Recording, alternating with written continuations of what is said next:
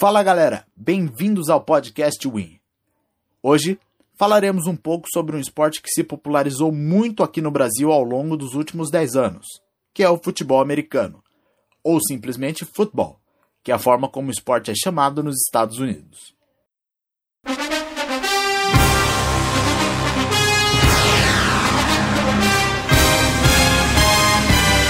O fenômeno da NFL por aqui se deu muito por conta da popularidade criada pelas transmissões da ESPN, especialmente no começo dessa década, ainda que a liga seja transmitida para cá desde 1992. Para alguns, entender o futebol americano pode ser um verdadeiro mistério. Se for para você, confira aqui algumas dicas e regras para você ficar por dentro de um dos esportes mais populares da década.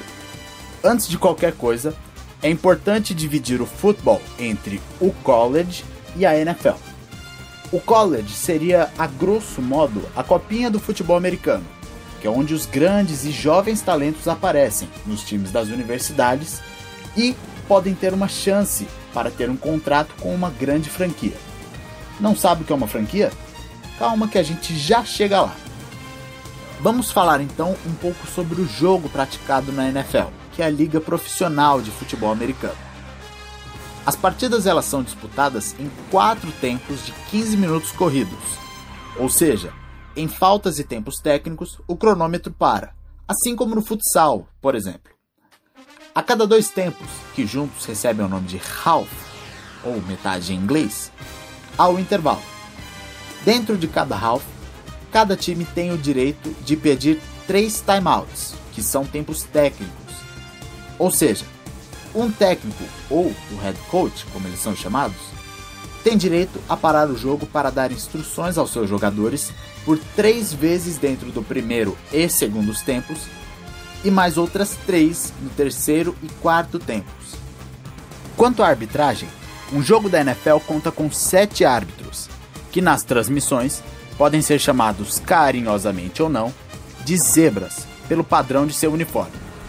O principal é o referee, que toma as decisões centrais da partida e sempre observa as ações do quarterback ou dos running backs, além de ser a comunicação direta com a cabine de vídeo, que felizmente não demora tanto quanto o VAR no Brasil. O referee é apoiado pelo umpire, que se posiciona junto do referee.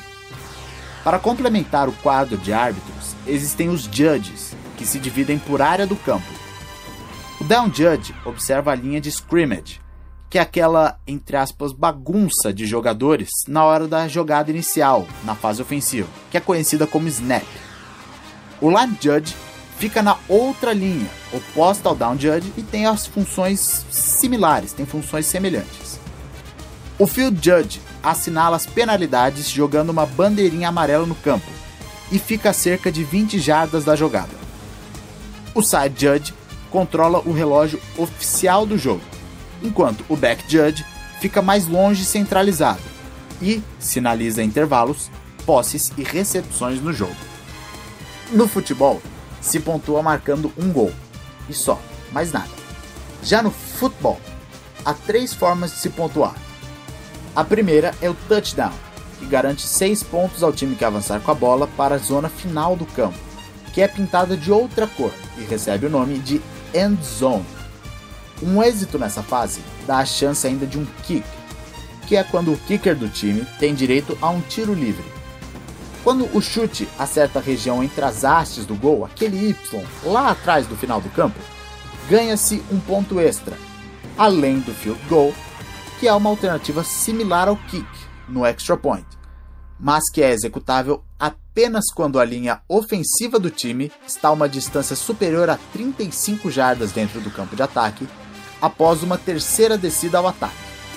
Caso contrário, o time perde o ataque e costuma devolver a bola para o adversário no estilo tiro de meta, ou ele pode ainda arriscar uma última descida e dar a bola na exata jarda da jogada para o adversário caso não obtenha êxito. Um field goal pode dar 3 pontos em caso de acerto. Para um iniciante, as faltas e os contatos são os pontos mais confusos de se entender por inteiro. Não tem um jeito além de assistir o jogo para poder entender as infrações, mas nós vamos te dar um empurrãozinho. Primeiro, ao contrário do que se pode imaginar, um campo da NFL não é uma terra sem lei, onde a porrada come solta. Longe disso. Por exemplo, não se pode tocar nos capacetes de um adversário e nem empurrar um atacante por trás ou abaixo da cintura. E nem puxar a camisa do adversário, tanto na fase ofensiva quanto na defensiva. Essas e outras podem causar perda de jardas e até reversão de posse de bola, o que, dependendo da área do campo, caso esteja próximo da sua end zone defensiva, pode vir a ser fatal dentro de um jogo. Agora, vamos falar um pouco do organizacional por trás do campeonato. Como toda grande liga, a NFL tem um ótimo formato de disputa, ao melhor estilo Copa do Mundo. São 32 equipes em duas conferências, com 16 times cada. Uma representa uma letra N em azul, que é a Liga Nacional, ou National League, enquanto a outra, a Liga Americana, é representada por uma letra A vermelha, que é conhecida como American League.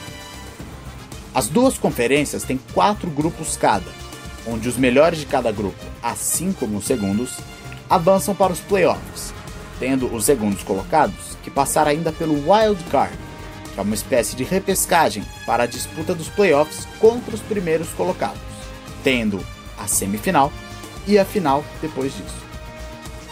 Os campeões das conferências têm o direito de disputar o Super Bowl, que é aquele evento que até quem não acompanha muito a NFL para para assistir, seja pelo jogo ou pelo intervalo, que costuma ter grandes atrações, por exemplo, cantores como Lady Gaga e Justin Timberlake. Por último, vamos falar de franquias. É, achou que eu já tinha esquecido, né? Bom, assim como na NBA, vigora na NFL o sistema de franquias, em que os times não têm uma cidade sede fixa para todo sempre. Eu vou ilustrar com o nosso futebol, dando um pequeno exemplo. Imagine você que o Corinthians decida sair de São Paulo, deixar a Neoquímica Arena o seu centro de treinamento e sua sede, para ir, por exemplo, para Belo Horizonte, só que sem mudar de nome, de escudo e de mascote, tendo a liberdade de explorar um raio de 120 quilômetros dos limites de sua cidade. Basicamente, isso é o que acontece na NFL, sendo a única condição o registro e a autorização da própria liga, que no caso é a NFL mesmo, enquanto órgão administrativo. A prática é até comum no esporte. Os Patriots, por exemplo, que dá para dizer que são o caso de maior sucesso no milênio, nem sempre eram de New England. Eles surgiram em Boston nos anos 60. Mudaram-se para Bay State em fevereiro de 1971 para finalmente chegar em New England um mês depois. Existem outros casos na NFL, mas hoje o grande exemplo disso são os Raiders, que foram de Oakland para Las Vegas entre a última pós-temporada e a atual temporada regular. E aí, já está se sentindo mais confortável com a NFL e as suas regras? Se sim, você já está pronto para assistir a temporada regular e os playoffs. Mas se não, fica tranquilo. Acompanhando os jogos pouco a pouco, você não só entende naturalmente o esporte, como vai ver que as regras nem são tão difíceis assim, viu? Este foi o podcast Win sobre futebol americano, comigo, Leonardo Moreira. Obrigado por nos escutar. Acompanhe também outros conteúdos e, é claro, uma boa NFL para mim e para você.